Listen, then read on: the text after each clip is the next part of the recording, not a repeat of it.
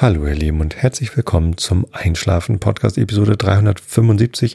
Ich bin Tobi, ich lese euch heute das Ende dieses ewig langen irischen Elfenmärchens vor, das ich euch äh, schon seit längerer Zeit vorlese mit dem Thomas Burg. Davor gibt es den Rilke der Woche, da geht es heute wieder um Flechterinnen. Und davor erzähle ich euch ein bisschen was, damit ihr abgelenkt seid von euren eigenen Gedanken und besser einschlafen könnt. Allerdings gibt es heute wieder eine kulinarische Erzählung. Also wenn ihr keinen Hunger bekommen wollt beim Schlafen, dann hört euch doch am besten einfach nochmal die anderen Episoden. Wobei ich überlege gerade, in den letzten Episoden in Schottland habe ich auch ständig über Essen gesprochen. Hm, schon ein Thema, was mich viel beschäftigt und wo ich ja viel von erzählen möchte. Äh, und heute wird es dazu auch noch ein bisschen abenteuerlich. Es gibt äh, eine, eine spannende ähm, Szene, denn ich werde vom diesjährigen Truthahn frittieren erzählen. Und Truthahn frittieren ist ja eine durchaus gefährliche Angelegenheit. Ich erwähne das immer wieder, wenn ich drüber spreche. Und auch beim Truthahn frittieren selbst äh, sage ich es immer wieder, damit die Leute, die zum ersten Mal dabei sind, ähm, darauf vorbereitet sind. Aber ähm, diese spannende Szene kommt dann irgendwann zwischendurch. Macht euch keine Gedanken, es ist nichts Schlimmes passiert. Ich hatte nur einmal kurz zwischendurch ein wenig Panik.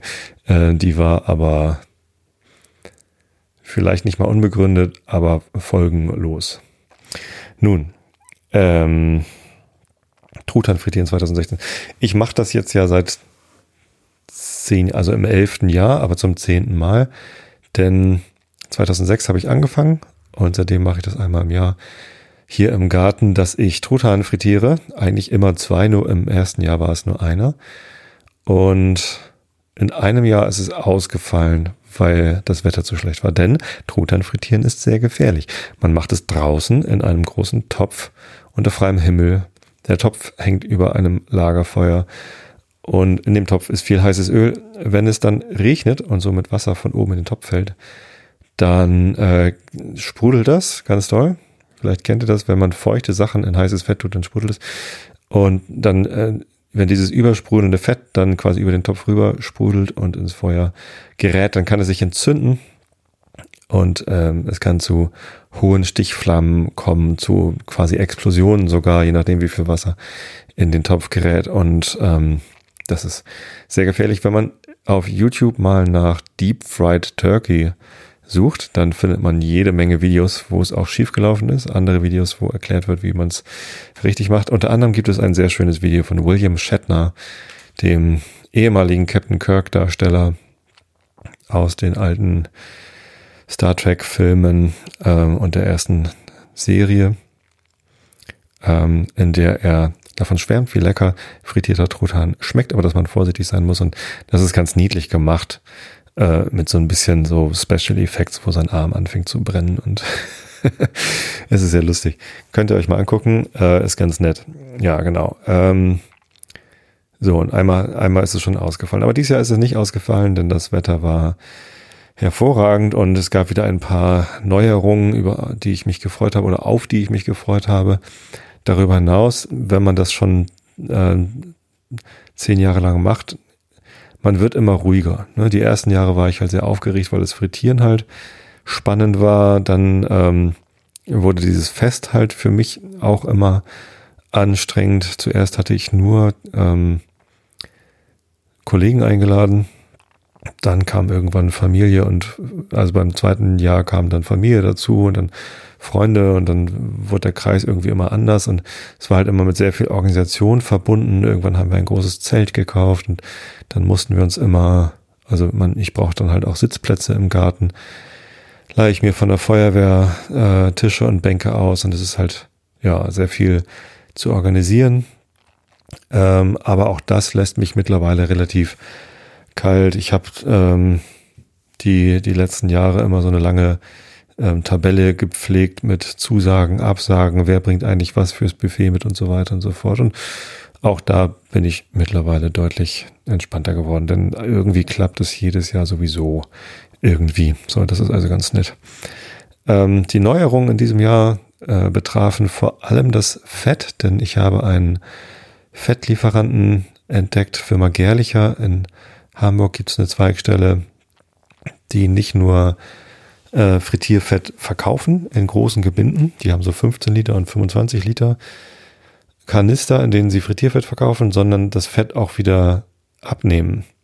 Die haben also eine Fettaufbearbeitungsanlage, äh, keine Ahnung, was die damit genau machen, aber die nehmen das Fett halt wieder zurück und geben einem sogar Geld dafür. Ähm, das fand ich ganz gut, weil ich bisher immer mal das Problem hatte, wohin eigentlich mit diesem ganzen Frittierfett. Ich habe ja leider diesen sehr großen Topf. Ich bin letztens gefragt worden, wie groß muss eigentlich so ein Topf sein zum Truthahn frittieren? Und leider ist es so, dass ich diese Frage gar nicht beantworten kann. Ich habe ähm, keine Ahnung. Jetzt mache ich das seit zehn Jahren, habe trotzdem keine Ahnung. Nein, ich habe halt einen sehr, sehr großen Topf. Das ist von den Pfadfindern ein Kupferkessel, der an einem Dreibein so über dem Lagerfeuer hängen kann. Dieser Kupferkessel hat einen Durchmesser von irgendwie knapp einem Meter oder so. Vielleicht 80 Zentimeter, ich weiß nicht. Also es ist halt sehr, sehr groß. Passen wahrscheinlich so äh, 150, 200 Liter rein oder so. Ich weiß es nicht. Also es ist halt übertrieben groß. Äh, unnötig groß, sozusagen. Genau. Ähm, das bedeutet leider, dass ich äh, sehr viel Öl brauche. Wenn man einen kleineren Topf hätte, dann äh, würde der Truthahn darin mehr Volumen äh, anteilig quasi übernehmen. Man kommt dann mit weniger Fett aus. Ähm, die Menge des Fetts muss man ja vorher auch genau bestimmen, indem man den Truthahn in den Topf legt, dann mit Wasser so weit auffüllt, dass der Truthahn bedeckt ist, aber nicht äh, der Pegel zu dicht an den Topfrand gerät. Also es muss ein bisschen Platz bleiben, damit das äh, Fett, also ein bisschen sprudelt halt auf jeden Fall. Ähm, und das darf dann halt nicht übersprudeln. Und dann nimmt man den Truthahn wieder raus und dann kann man das Wasser abmessen ähm, und weiß hinterher dann, wie viel ähm, Fett man braucht. Also die, die Menge des Wassers ist dann eben die Menge des Fetts, die man braucht. Und ähm, dann muss man den Truthahn ordentlich abtrocknen. Denn nasse Truthähne darf man auf gar keinen Fall in heißes Fett tun. Ja, ähm, das habe ich im ersten Jahr gemacht äh, mit dem einen Truthahn, den ich gekauft habe. Seitdem nehme ich immer zwei Truthähne und weiß, dass ich dafür 37 Liter Öl brauche, um diese beiden Truthähne zu bedecken. Zum Glück ist nach oben hin genug Platz. Also ich könnte auch irgendwie 40 Liter reintun, das wäre nicht schlimm. Ähm, das sprudelt so schnell nicht über. Da ist also genug Platz im Topf. Ja, das heißt aber auch, dass ich nicht weiß, was so die Minimalanforderung an so einen Topf ist. Ich weiß, dass es in den USA Truthahn-Frittiersets zu kaufen gibt mit passenden Töpfen. Ich habe so einen 20 Liter Topf. Also wir haben uns irgendwann mal so einen Edelstahltopf gekauft von Silit oder sowas äh, äh in 20 Liter, damit wir mal irgendwie ein großes Chili con machen können, wenn hier eine große Feier ist oder irgendwie sowas. Und ähm, da kann ich mir vorstellen, dass ein kleiner Truthahn reinpasst. Ich weiß es aber nicht. Ich habe es noch nicht ausprobiert und ähm, ich, also verlasst euch da nicht auf mich. Äh, ich kann mir nichts Schlimmeres vorstellen, als dass jemand sich jetzt einen 20-Liter-Topf kauft, um einen Truthahn zu frittieren und dann passt der blöde Truthahn da nicht rein. Also ähm, ja, ich kann gerne nächstes Jahr einfach mal die genauen Abmessungen meiner Truthähne äh, vornehmen und euch das dann nochmal sagen. Gucken, ob der in so einen 20 Liter Topf passt. Aber habe ich noch nie gemacht, bin ich noch nie auf die Idee gekommen zu gucken, ob der da irgendwie reinpasst. Es gibt ja auch unterschiedlich große Truthähne. Ich habe jetzt dieses Jahr äh, was, ich habe viel gelernt dieses Jahr. Ich habe auch so schlecht frittiert wie noch nie in meinem Leben, äh, aber nicht nur deshalb gelernt, sondern ähm, darüber hinaus noch weiteres. Und zwar äh, beim Abholen der Truthähne habe ich mich so ein bisschen beschwert, dass sie wieder so klein sind. Äh, letztes Jahr hatte ich so schön große, die waren irgendwie beide so 15 Kilo schwer und dieses Jahr waren sie beide nur so 10 Kilo schwer. Und dann habe ich gelernt, dazwischen gibt's halt auch selten mal was, denn ähm, die Hennen, Truthennen, was übrigens identisch ist mit Pute, also weibliche Tiere, die äh, bringen es halt nur so auf bis zu 10, manchmal 11 Kilo irgendwie. Eine Turbohenne hat vielleicht 11 Kilo, aber ähm, wenn man einen größeren Vogel haben will, dann muss man halt ein männliches Tier nehmen, einen Puter oder einen Truthahn. Also ich sage ja mal Truthahn frittieren. Ähm, tatsächlich habe ich anscheinend in den meisten Jahren Truthähnen frittiert, ohne mir dessen bewusst zu sein. Letztes Jahr hatte ich, wie gesagt, Truthähne. Anscheinend, die waren dann 15 Kilo schwer. Die, die gehen also bei 15 Kilo los und gehen dann auch bis 25 oder so.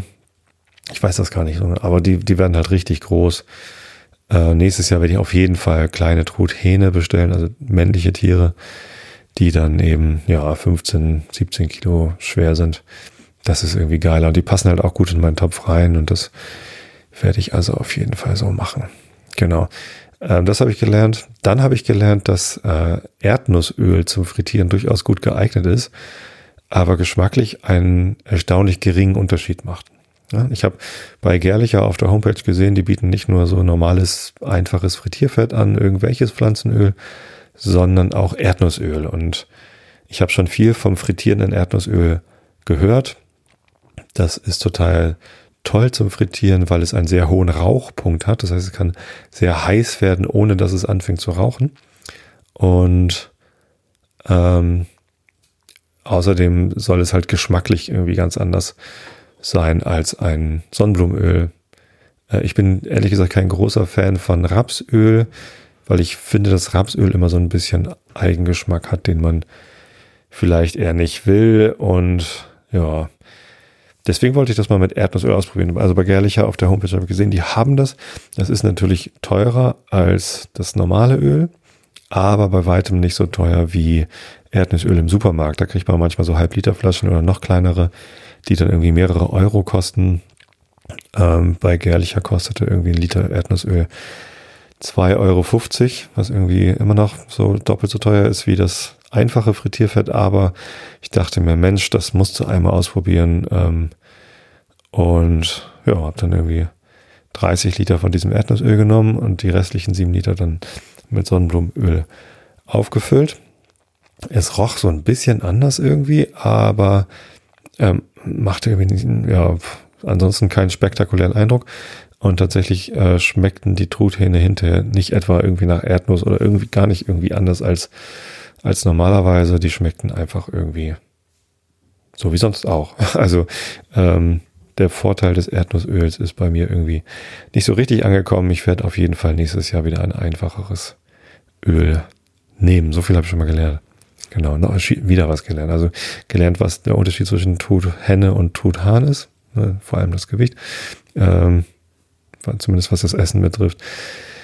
Äh, im, Im Leben haben die da noch weitere Unterschiede. Ähm, und Erdnussöl kann man sich sparen, habe ich gelernt. Genau. Was mir aber sehr gut gefallen hat bei der Firma Gerlicher, das ist erstmal sehr netter Kontakt. Ähm, ganz, ganz nette Leute da. Ähm, oben an der Schnackenburgallee irgendwo äh, haben die da ihre Büros und da kann man eben auch als normaler Mensch, also normalerweise kaufen da halt Firmen ein, ne? also Imbisse, Bistros, Restaurants, Großküchen, die halt irgendwie ähm, dann da eimerweise ihr Fett holen und eben auch wieder hinbringen. Aber auch als Privatperson kann man da hinfahren. Naja, man muss natürlich vorher anrufen und Bescheid sagen und äh, fragen, was denn da ist und so. Ähm, aber die fanden auch meine Geschichte mit dem Truthahn frittieren ganz interessant und lustig und überlegten gleich, wie sie sich mit mir anfreunden können, damit sie dann nächstes Jahr eingeladen werden. Das war ganz, ganz niedlich so. Ähm, ja, das war, war sehr nett und wie gesagt, auch das mit dem Öl wieder hinbringen ist halt viel einfacher als irgendwie einen Pöhler zu finden. Nicht Pöhler mit ÖH, also ein Fußballspieler, sondern ein Pöhler mit P-Ö-L-E-R. Das sind Menschen, die Pflanzenöl, P-Öl, in ihr Auto tun, um damit äh, Auto zu fahren. Habe ich irgendwie ein paar Mal geschafft, aber war immer irgendwie, weiß ich nicht, ja, nee, nächstes Jahr mache ich das nicht mehr und keine Ahnung was. Ähm, jetzt weiß ich, wohin mit dem Öl und ich kriege sogar noch Geld dafür wieder. Das ist natürlich ganz praktisch so. Ja, gut. Dann, äh, was habe ich noch zu berichten? Also dieses Jahr habe ich mir am Freitag vorher Urlaub genommen.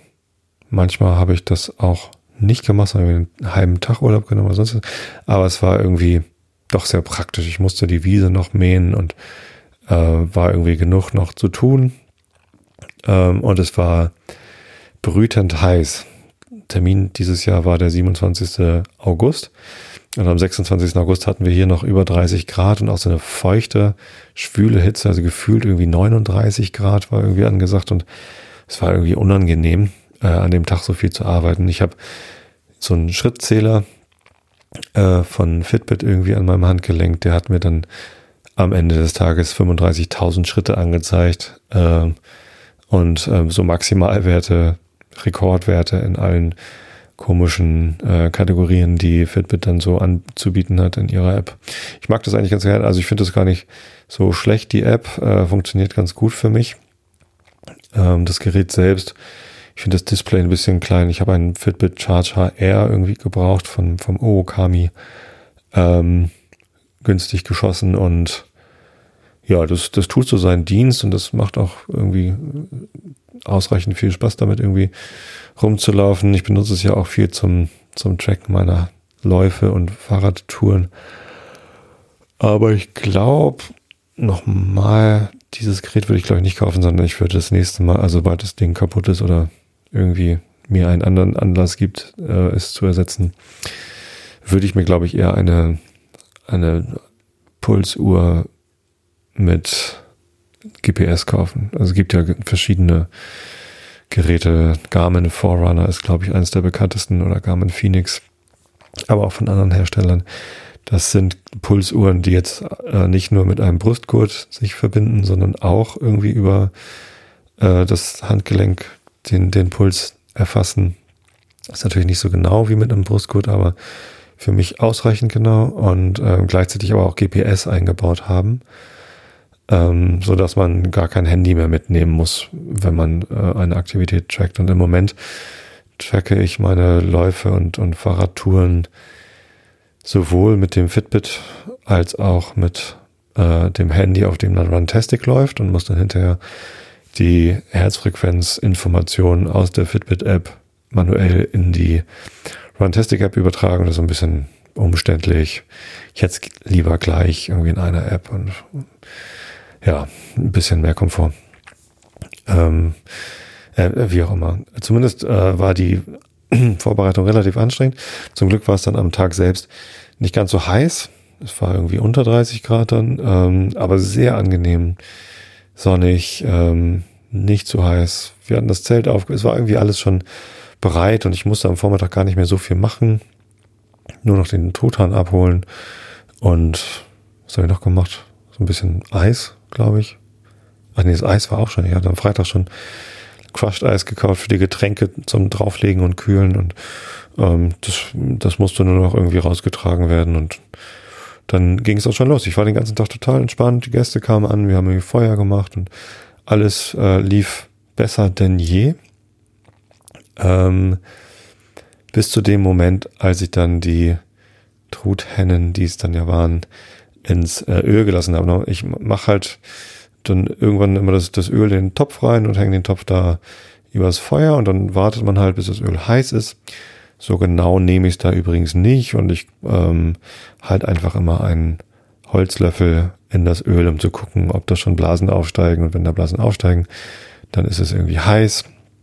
Und dann warte ich meistens noch ein bisschen länger, ähm, damit ich halt sicher sein kann, okay, es ist heiß genug. Bevor ich dann die Truthähne reintue, die lagere ich bis dahin dann im Haus, hole ich sie raus, lege sie da irgendwie hin, dass jeder mal gucken kann, wie das unfrittiert aussieht und ähm, halte dann eine Ansprache. Es ist immer ein bisschen merkwürdig. Ich möchte eigentlich nicht irgendwie der große Redenschwinger sein an dem Tag, aber ähm, ich lasse es mir dann nicht nehmen, erstens den Leuten zu danken, die mir ähm, geholfen haben oder die uns geholfen haben bei der Vorbereitung.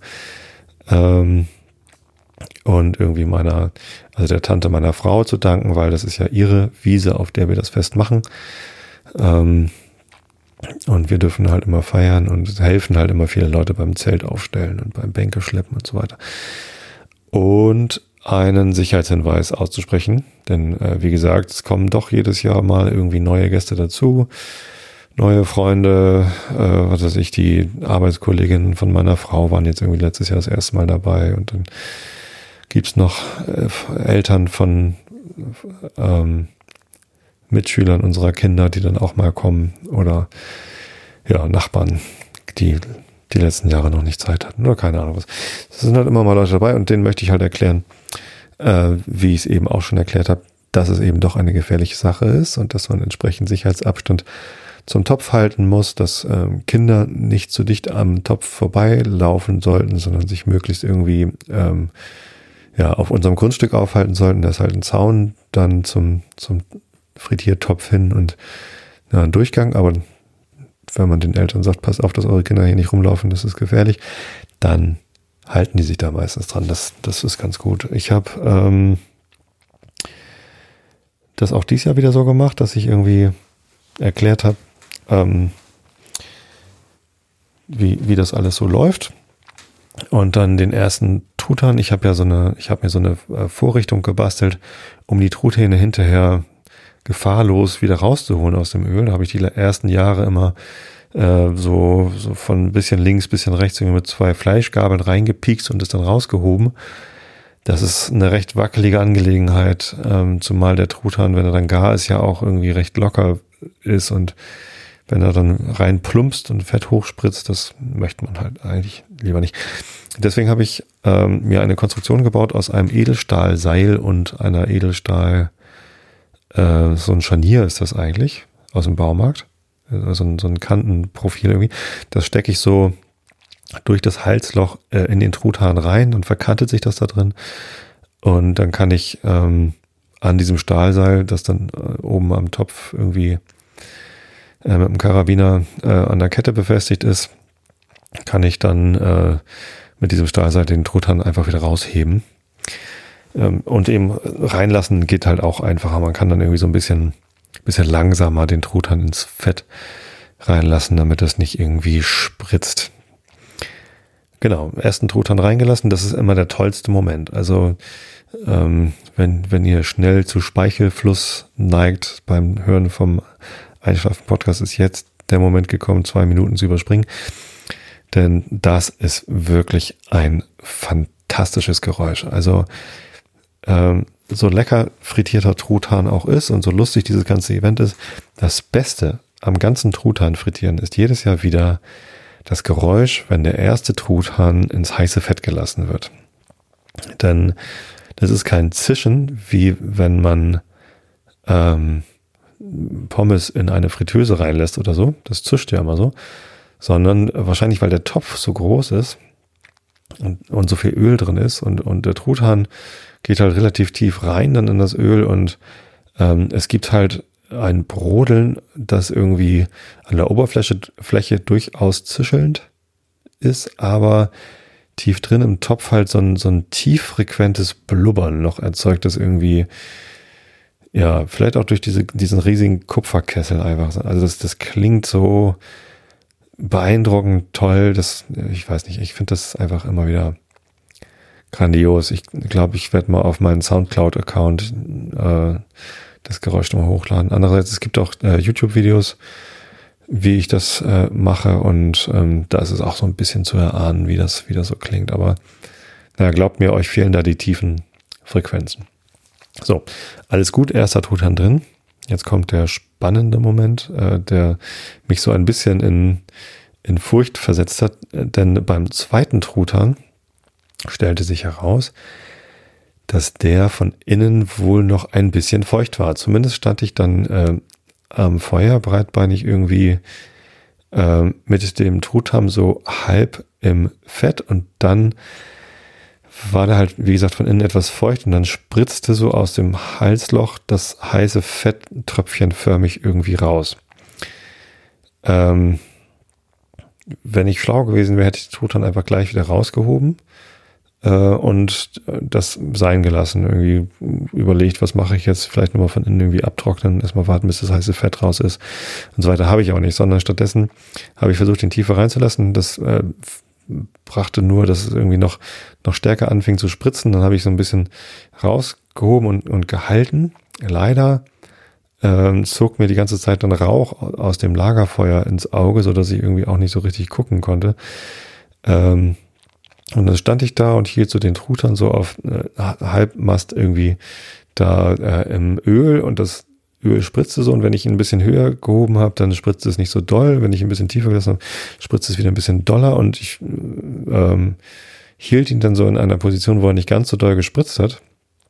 Ähm, der Topf drehte sich allerdings auch so, dass ich irgendwie Sorge hatte, dass sich diese Spritzen irgendwie zu, zu mir verschiebt. Ähm, und ähm, dann, äh, ja, war es leider so, dass das Fett eben auch äh, Feuer gefangen hat. Das heißt, äh, der ein kleiner Bereich neben dem Lagerfeuer, wo halt dann Wiese war, eine sehr trockene Wiese, fing also auch Feuer und es war dann irgendwie schon eine relativ große Flamme, ähm, die, also es, es brannte halt einfach irgendwie, ähm, das Fett, das da so rausspritzte. Ähm, zum Glück fing nicht der ganze Topf Feuer, also dann wäre irgendwie Holland in Not gewesen. Aber also mir ist schon ganz schön das Herz in die Hose gerutscht, als ich sah, wie dann die Flammen äh, und dieses rausspritzende Öl irgendwie äh, Feuer fing. Und ja, es war, ich fühlte mich sehr unwohl, weil ich auch nicht irgendwie geschnallt habe, nimm das Ding einfach wieder raus und lass es bleiben, sondern ich wollte es halt irgendwie da so drin festhalten und, und langsam reinlassen.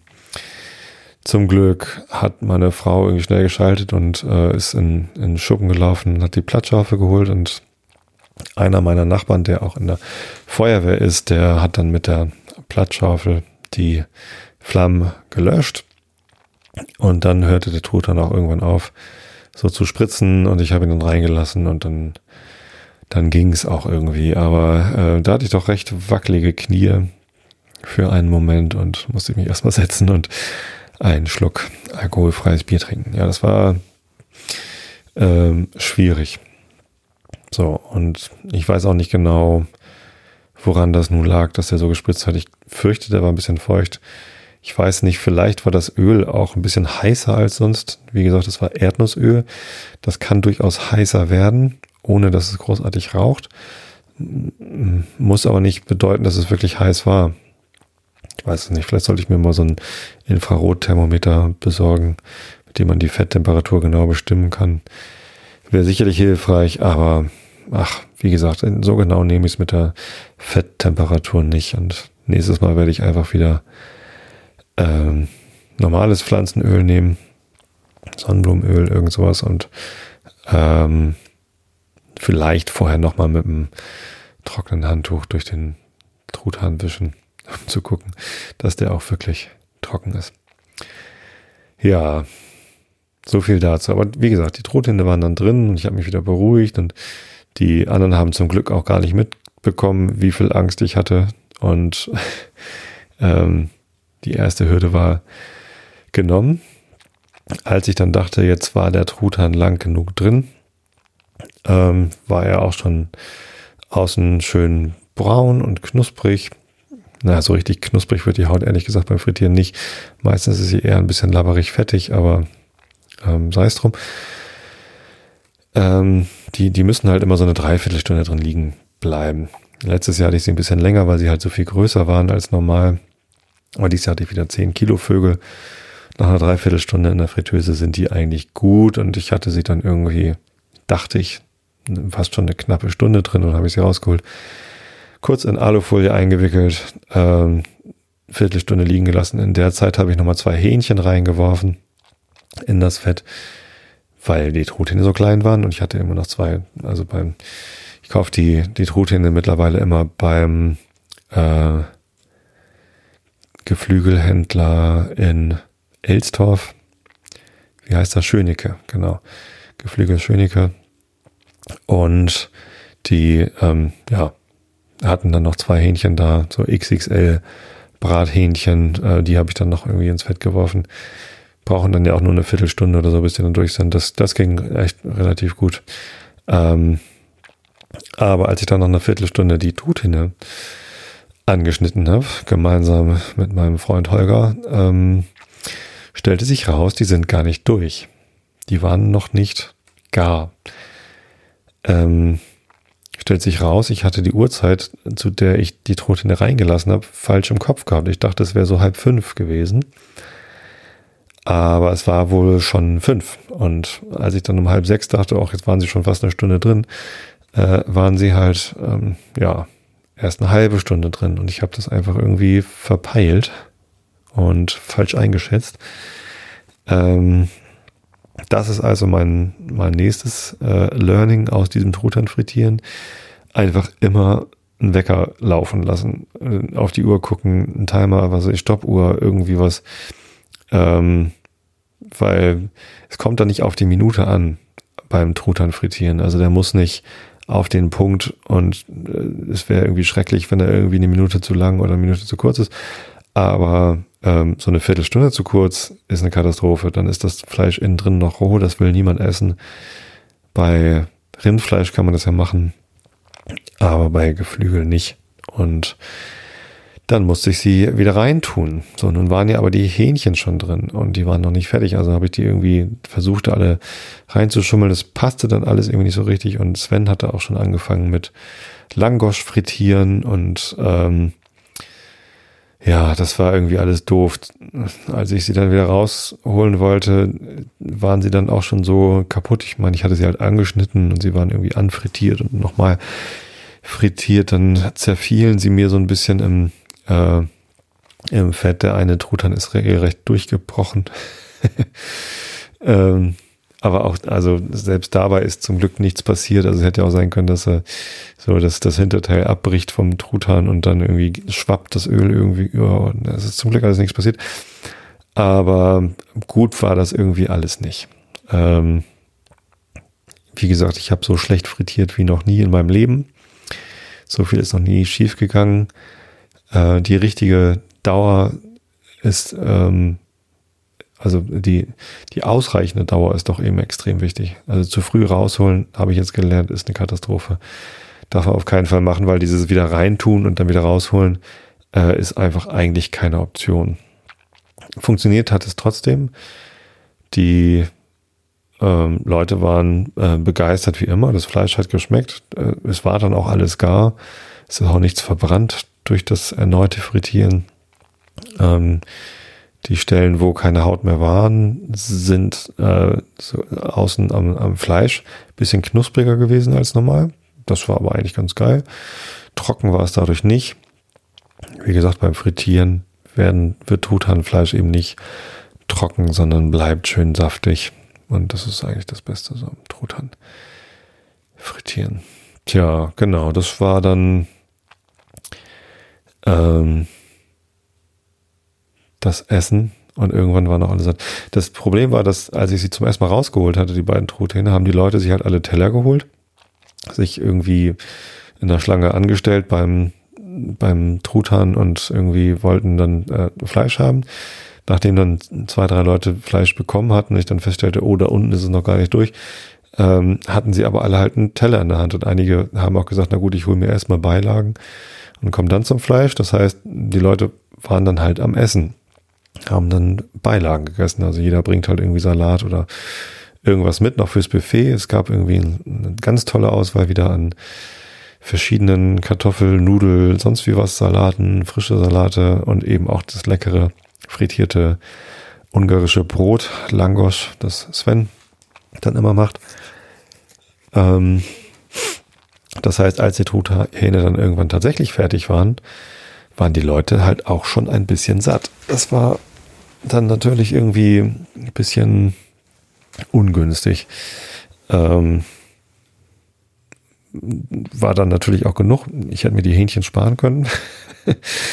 ähm, aber es blieb am Ende doch relativ viel Fleisch über, das wir dann im, im Kühlschrank aufbewahrt haben und die Tage drauf dann immer irgendwie so abends noch irgendwie auf Brot und so gegessen. Ist natürlich auch ganz lustig. Man kann da auch irgendwie noch leckere Sachen draus machen. Aber irgendwann hat man auch genug von Truthahnfleisch. Ja. Na gut, so, ähm, ja. Was habe ich noch? Achso, ich hatte noch äh, was anderes gemacht. Und zwar war für die Nacht Gewitter angesagt. Das hat mir natürlich ein bisschen Sorge gemacht, wenn das Gewitter früher gekommen wäre, schon am Abend, dann hätte das nochmal wieder irgendwie gefährlich werden können oder zumindest doof sein können für das Fest. Ähm, hat mir aber außerdem noch die Idee gegeben, also wir haben so ein großes Zelt, so ein, so ein Gruppenzelt, äh, das ist zehn Meter lang und irgendwie fünf Meter achtzig breit und äh, auch am Rand noch irgendwie so 1,70 hoch äh, und in der Mitte ähm, irgendwie so drei Meter hoch oder so. So, so ein längliches Zelt, was man irgendwie äh, ja, von, von Feuerwehren, Pfadfindern aus Flüchtlingslagern und sonst wie was kennt, solch, so ein Zelt. äh, nicht, nicht von Lanko, also es gibt so diese, diese Profi-Zelte, ich glaube von Lanko sind die. Die haben so eine ganz dicke Haut auch und also da kann man auch drin wohnen, irgendwie oder so. So eins ist es nicht, das hat nur ein, ein Baumwolldach, aber ist halt sehr praktisch, dass man eben äh, ein bisschen Schatten hat, bisschen geschützter sitzen. Wenn es einen kleinen Regenschauer gibt, ist es eben auch ganz praktisch, dass man nicht gleich ganz nass wird. Ähm, und das baue ich halt jedes Jahr dann auf äh, oder bauen wir mit, mit viel Hilfe auf. Normalerweise bauen wir das am Sonntag ab, aber ähm, nass möchte man dieses Zeltdach natürlich nicht einpacken, ähm, sondern das sollte trocken sein. Und ich hatte jetzt Sorge, dass es irgendwie nass wird und dann auch die nächsten Tage nicht richtig trocken wird und dass dann, wenn es dann trocken ist, vielleicht gerade nicht genug Helfer, Helfer da sind, um äh, beim Abbauen zu helfen. Also hatte ich die glorreiche Idee, dass wir zeitnah nach dem Essen, ich weiß gar nicht, wie spät es war, aber so gegen acht oder so einfach gesagt haben, kommt, alle mal anfassen. Jetzt holen wir alle Tische und Bänke aus dem Zelt raus und bauen das Zelt eben ab. Das äh, wirkte im ersten Moment ein bisschen irritierend, weil, naja, ein bisschen ungemütlich. Hat, wir sollen jetzt hier arbeiten, wir sind doch hier auf dem Fest. Mhm. Aber ähm, haben dann alle schnell eingesehen, dass das irgendwie doch im Trocknen passieren sollte und es waren halt auch einfach noch richtig viele Leute da. Das heißt, die ganze Aktion ging ratzfatz. Also so schnell habe ich noch nie Zelt abgebaut, zumal ja das Zelt auch noch voll stand mit irgendwie Bänken und Tischen und irgendwie noch drei Tische mit äh, Buffet eingerichtet waren. Äh, und das war, das war wundervoll. Also wie dann alle mit angefasst haben, einmal schnell, zack, zack, zack, jeder hat irgendwie kurz was in die Hand genommen das Zelt ist trocken und sicher irgendwie schnell in den Schuppen gewandert und äh, die, die Bänke haben wir alle in den Garten geschleppt. Also wie gesagt, wir feiern immer auf der Wiese nebenan sozusagen. Und ähm, wenn man die Bänke eh in der Hand hat, haben wir die einfach alle in den Garten gestellt und quasi so eine, so eine Konzertreihen äh, haben wir dann äh, aufgestellt, denn ähm, Christian und Katte, meine beiden Musikerkollegen, unserer Band Horst Blank, äh, die waren auch da und wir wollten noch ein bisschen Musik machen und haben gedacht, komm, dann setzen wir uns einfach auf die Terrasse. Da ist die Terrasse unsere Bühne. Haben davor dann halt quasi so die Sitzbänke so aufgebaut. Und das fühlte sich echt ein bisschen an wie ein Konzert. Es waren natürlich dann nicht alle äh, Sitzreihen besetzt. Es haben schon einige Leute dann irgendwie äh, Feierabend gemacht, beziehungsweise äh, die, die Feier verlassen. Aber die, die noch da waren, ähm, die haben dann quasi den, die Dämmerung mit ein bisschen Live-Musik genossen. Das war sehr angenehm, sehr schön. Äh, ich habe mich sehr wohl gefühlt. Die Leute haben sich gefreut, dass wir ein bisschen Musik gemacht haben. Zumindest ähm, hatte ich so den Eindruck, dass das irgendwie so ganz gut passte. Ein halbes Stündchen oder so haben wir dann Musik gemacht oder dreiviertel Stündchen und das war sehr schön. Hat Spaß gemacht. Genau. Ja, das war es eigentlich vom, vom Truthahn frittieren. Weitere besondere Vorkommnisse gab es dies Jahr nicht. Ähm, es lief eigentlich, abgesehen von, von diesen Katastrophen mit dem brennenden äh, Rasen beim Reinlassen und dem zu frühen Rausholen, lief das Fest äh, sehr gut.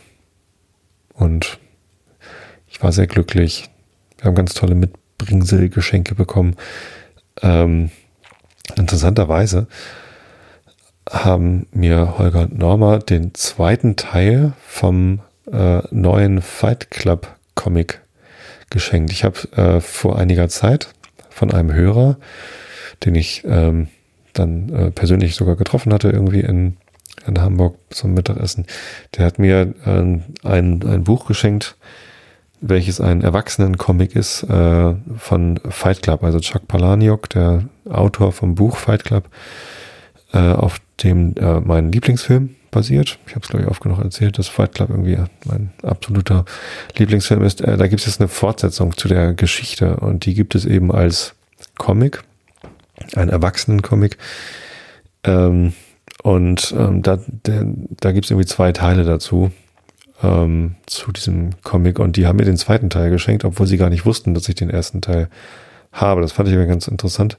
Jetzt habe ich die beide und äh, ja, kann sie jetzt endlich mal lesen. Ich hatte von dem ersten nur irgendwie die erste Hälfte mir angeguckt. Ich bin jetzt nicht so der große Comic-Freak, ist jetzt nicht so, dass ich die verschlinge, aber ich finde es äh, sehr interessant und irgendwie eine ganz ähm, für mich sehr ungewohnte Form der Literatur, Kunst, keine Ahnung. Also es ist halt irgendwie Kunst, man kann sich diese Bilder sehr gut angucken. Es gefällt mir sehr gut. Äh, es ist aber halt sehr ungewohnt für mich, weil ich irgendwie dann aber nicht weiß, lese ich jetzt erst den Text und gucke mir dann das Bild an oder andersrum oder äh, versuche beides gleichzeitig wahrzunehmen. Ähm, manchmal, also beim Lesen hatte ich den Eindruck, ich lese eigentlich nur den Text und gucke mir die Bilder gar nicht an und blätter dann zurück und gucke mir dann nochmal die Bilder an.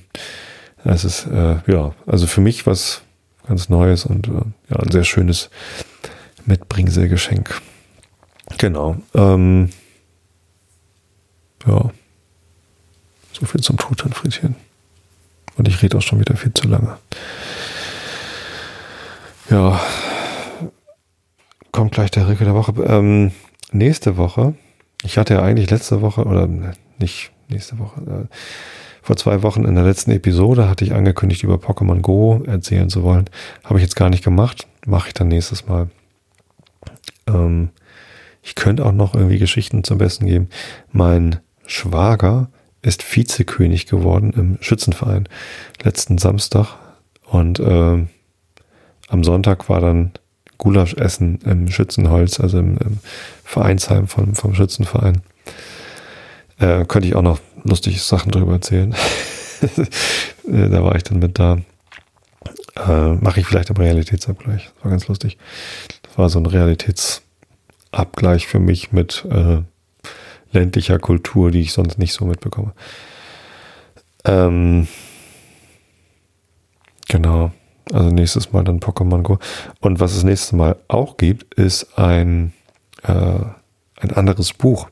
Ich werde euch weder Kant vorlesen noch weitere irische Elfenmärchen. Deswegen muss ich jetzt gleich mal durch dieses eine, das jetzt immer noch irgendwie auf der Pfanne ist, durchkommen. Dann bin ich noch lange nicht durch das irische Elfenmärchen Buch durch, aber äh, dann bietet es sich an. Es gibt nämlich ein neues Buch von Alexander Tobor, die ihr vielleicht auch kennt, eine Podcasterin und äh, Buchautorin. Vielleicht eher andersrum, ich weiß es nicht. Die ähm, macht auch mit, mit Holger Klein zusammen bei Vrind die Vrindheit und hat einen eigenen Podcast, der heißt In trockenen Büchern, äh, wo sie ja, Fachliteratur ähm, vorstellt. Es ist sehr, sehr nett, also hört da ruhig mal rein. Ich mag den Podcast sehr gern. Äh, und sie schreibt eben auch Bücher. Das ist jetzt ihr zweites Buch. Äh, das erste Buch heißt Sitzen vier Polen im Auto. Und äh, das hat mir schon sehr gut gefallen. Das zweite Buch heißt Minigolf Paradiso und da habe ich sie gefragt, hey, kann ich nicht daraus mal was vorlesen im Podcast? Und dann äh, hat sie beim Verlag nachgefragt, der die Audiorechte hat. Und ja, das geht irgendwie klar. Also nächstes Mal gibt's hier ein Kapitel aus äh, dem neuen Buch von Alexandra Tobor. Da freue ich mich schon drauf, das vorzulesen. Ja, könnt ihr euch auch schon mal drauf freuen. Aber jetzt gibt es erstmal den Rilke der Woche. Beziehungsweise ich kann hier mal eben in, Huch, oh, in äh, Dings gucken, in den Chat. Gibt ja immer so einen Live-Chat, dann schreiben Leute was. Ähm, Überraschungsbesuch vom Nachbarn gerade. Hab einen Teller gekriegt? Was? Aha. Ja, äh, das nächste Mal kannst du den Totan ja von innen trocken föhnen. Hm. Ob da so viel Feuchtigkeit noch flöten geht? Vielleicht, ne? Aber kann auch sein, dass es so. Ich weiß nicht. Abgesehen von den Katastrophen war ein schönes Vers. Habe ich das wirklich gesagt? Ja, wahrscheinlich habe ich das wirklich gesagt. Ja, es war eigentlich waren es auch nur für mich so gefühlte Katastrophen. Tatsächlich hat ja am Ende doch alles geklappt. Und wie gesagt, die Leute waren zufrieden und das ist ja das Wichtigste, dass die Gäste sich freuen. Kommen wir zum Rilke der Woche. Der heißt heute, wenn die blonden Fechterinnen. Wenn die blonden Fechterinnen gehen im Glanz des Abendlands, sie sind alle Königinnen und ersinnen und beginnen ihren eigenen Kronenkranz, denn das Licht, darin sie leben, ist ein großes Gnaden geben, und es kommt von ihnen her, und das Stroh, das sie zersträhnen, trank von ihren Mädchentränen, und es wurde Gold und schwer. Ja, das Abendland, das ist ja in höchster Gefahr, wie wir alle wissen. Ja, gut, fange ich klar lieber gar nicht erst mit an. Im Buch Irische Elfenmärchen, in der Übertragung der Brüder Grimm, bin ich auf Seite 158, wie der gute Mo für mich herausgefunden hat. Ähm, ich muss mal besser irgendwie notieren oder markieren, an welcher Stelle ich eigentlich aufhöre, wenn es kein offensichtlicher Cut ist, also kein Kapitel oder so. Ähm, und wir sind mitten im Elfenmärchen über Thomas Burg. Wenn ihr nicht wisst, worum es geht, hört euch einfach die letzten paar Episoden an. Da habe ich die Anfänge dieser Geschichte vorgelesen. Also Augen zu und zugehört. Entdeckte er niemals, wie er mit dieser ungewöhnlichen Fertigkeit im Tanze begabt worden war, Thomas? fragte Herr Martin. Das will ich euch gleichfalls erzählen, Herr, antwortete Burg, wenn ich daran komme. Auf dem Heimweg ward er von einem Schauer überfallen und er legte sich zu Bette, denn äh, den folgenden Tag hatte er Fieber oder etwas der Art, denn er redete irr, als wenn er wahnsinnig wäre. Sie konnten nicht verstehen, was er sagte, wiewohl er in einem Fort redete. Die Ärzte gaben ihn auf, doch die wussten viel, was ihm fehlte. Als er nun, wie ich euch sage, zehn Tage krank lag und jedermann dachte, er würde hinsterben, trat einer seiner Nachbarn zu ihm ein mit einem Manne, einem Freund von ihm, aus Ballinlacken, der einige Zeit zuvor sich bei ihm aufgehalten hatte. Ich kann euch von ihm nur so viel sagen, dass er Darby hieß. In dem Augenblick, wo Darby den Patrick erblickte, zog er eine kleine Flasche mit Kräutersaft aus seiner Tasche und gab ihm davon zu trinken. Das tat er drei Wochen lang jeden Tag und danach hatte Patrick Kräfte genug, wieder auszugehen und war so gesund und stark wie je in seinem Leben. Doch es dauerte lange Zeit, ehe er wieder zu sich selbst kam, und er pflegte den ganzen Tag neben dem Graben zu wandeln, mit sich selbst im Gespräch, gleich als wäre jemand bei ihm. Und so war es in der Tat, oder er wäre der Mann nicht, der er heute ist. Ich denke, von einem solchen Gefährten sind ihm seine Kenntnisse mitgeteilt worden, sagte Herr Martin. Ihr habt es getroffen, Herr, antwortete Burke. Darby sagte ihm, seine Freunde wären zufrieden mit dem, was er in jener Nacht im Tanzen getan hätte, und obgleich nicht im Stand, das Fieber zu verhindern, wollten sie ihn doch nicht unterliegen lassen und ihm Wissenschaft von Dingen geben, die außer ihnen nicht vielen bekannt wären. Das taten sie auch, Ihr werdet selbst merken, das Volk, das er in der Nacht auf dem Wiesengrund antraf, waren Freunde einer von einer besonderen Partei, ausgenommen der alte Mann, der ihn anredete. Er war ein Freund von Patricks Familie, und es ging ihm gegen das Herz, dass die anderen so leicht und behend sich zeigten, und es war ihm innerlich kränkend anzuhören, wie sie prahlten, dass ihre Reigen und Tänze durch die ganze Grafschaft sich erstreckten. Darum verlieh er dem Patrick in der Nacht die Geschicklichkeit zum Tanz und hernach die Wissenschaft, weshalb ihn alle, die ihn kennen, anstaunen. Und es ist kein Zweifel, er lernte sie zu der Zeit, als er nach dem Fieber in seinen Gedanken auf und ab ging. Ich habe manche wunderliche Geschichte von dem Wiesengrund bei der Furt von Ballyhefan gehört, sagte Herr Martin. Es ist ein großer Versammlungsplatz für das stille Volk, nicht wahr, Thomas? Das ist wohl wahr, Herr, antwortete Burg. Ich könnte euch vieles davon erzählen. Wie oft habe ich zwei Stunden lang auf dem jenseitigen Ufer gesessen beim Mondschein und habe zugesehen, wenn sie im Ringe spielten, als sollten ihnen das Herz davon zerspringen mit ihren Röckchen und Leibchen, und eine Partei hatte weiße Tücher auf dem Kopf, die andere rote, gerade wie ihr es sonntags auf Herrn Simmings großem Felde erblicken könnt. Ich sah sie einmal in einer Nacht beim Untergang des Mondes spielen, ohne dass eine Partei den Ball der anderen hätte fangen können. Gewiss hätten sie noch miteinander gekämpft, wenn der Morgen nicht nahe gewesen wäre. Wie mir gesagt ist, Madame, so pflegte euer Großvater gleichfalls sie dort zu sehen, sagte Burg, indem er sich zu Frau Martin wendete. So ist mir auch gesagt, Thomas, antwortete sie, aber es heißt ja auch, der Kirchhof zu Kilcrumper sei nicht weniger ein Lieblingsplatz des stillen Volkes als der Wiesengrund bei Ballyhefarn. Das hat seine Richtigkeit, Madame, aber habt ihr niemals gehört, was dem David eben auf jenem Kirchhof begegnet ist? sagte Burg, und indem er sich zu Herrn Martin wendete, fuhr er fort, es war lange, ehe er in euren Dienst kam, Herr.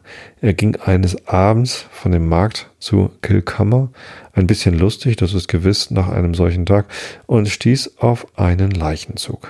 Während er so daneben fortwandelte, deuchte ihm, dass er in dem ganzen Haufen keine Mutterseele kennte, als einen Mann, von dem er doch wusste, dass er schon vor vielen Jahren gestorben war. Indessen ging er mit dem Zuge fort, bis sie zu dem Kirchhof zu Kilcrumper kam und es ging wirklich und ging wirklich mit hinein, um mit anzusehen, wie die Leiche beerdigt wurde. Sobald das Grab zugedeckt war, hatten sie nichts Eiligeres zu tun, als sich um einen Pfeifer zu versammeln, der mit ihnen gekommen war, und einen Tanz anzuheben, als ob das eine Hochzeit wäre. David wäre wohl gern dabei gewesen, denn er hatte damals keinen so schlimmen Fuß, wie er jetzt wohl haben mag.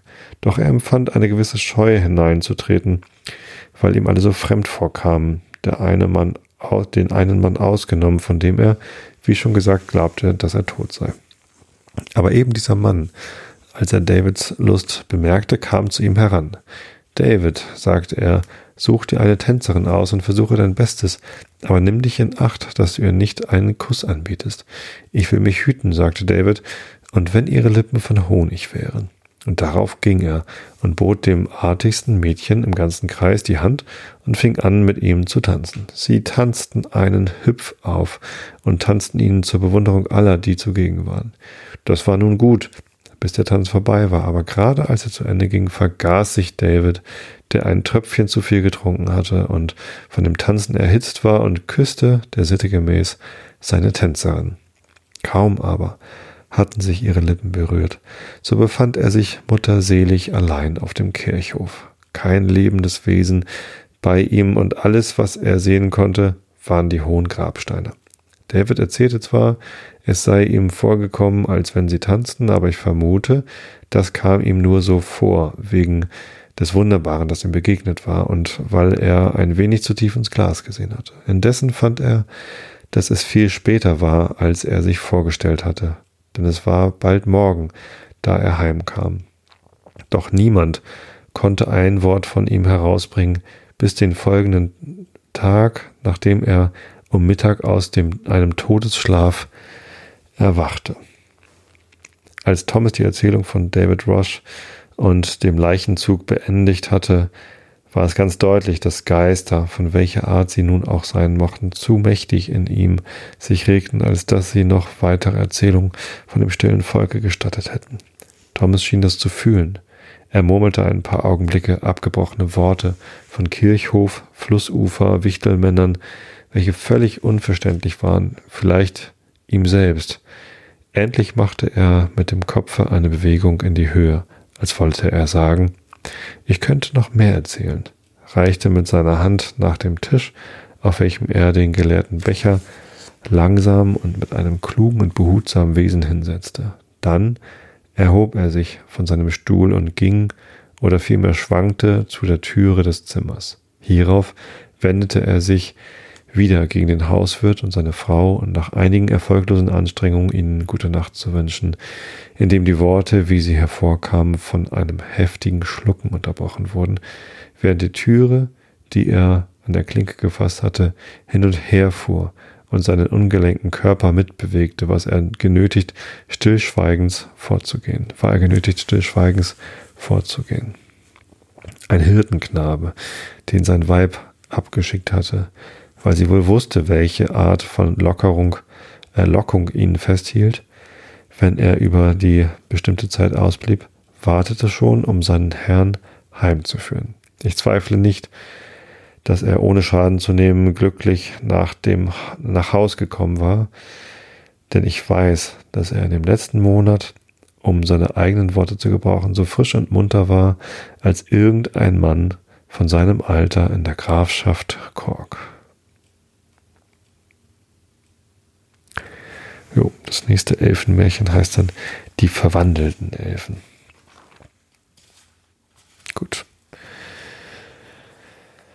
Ja, so viel soll es dann erstmal gewesen sein.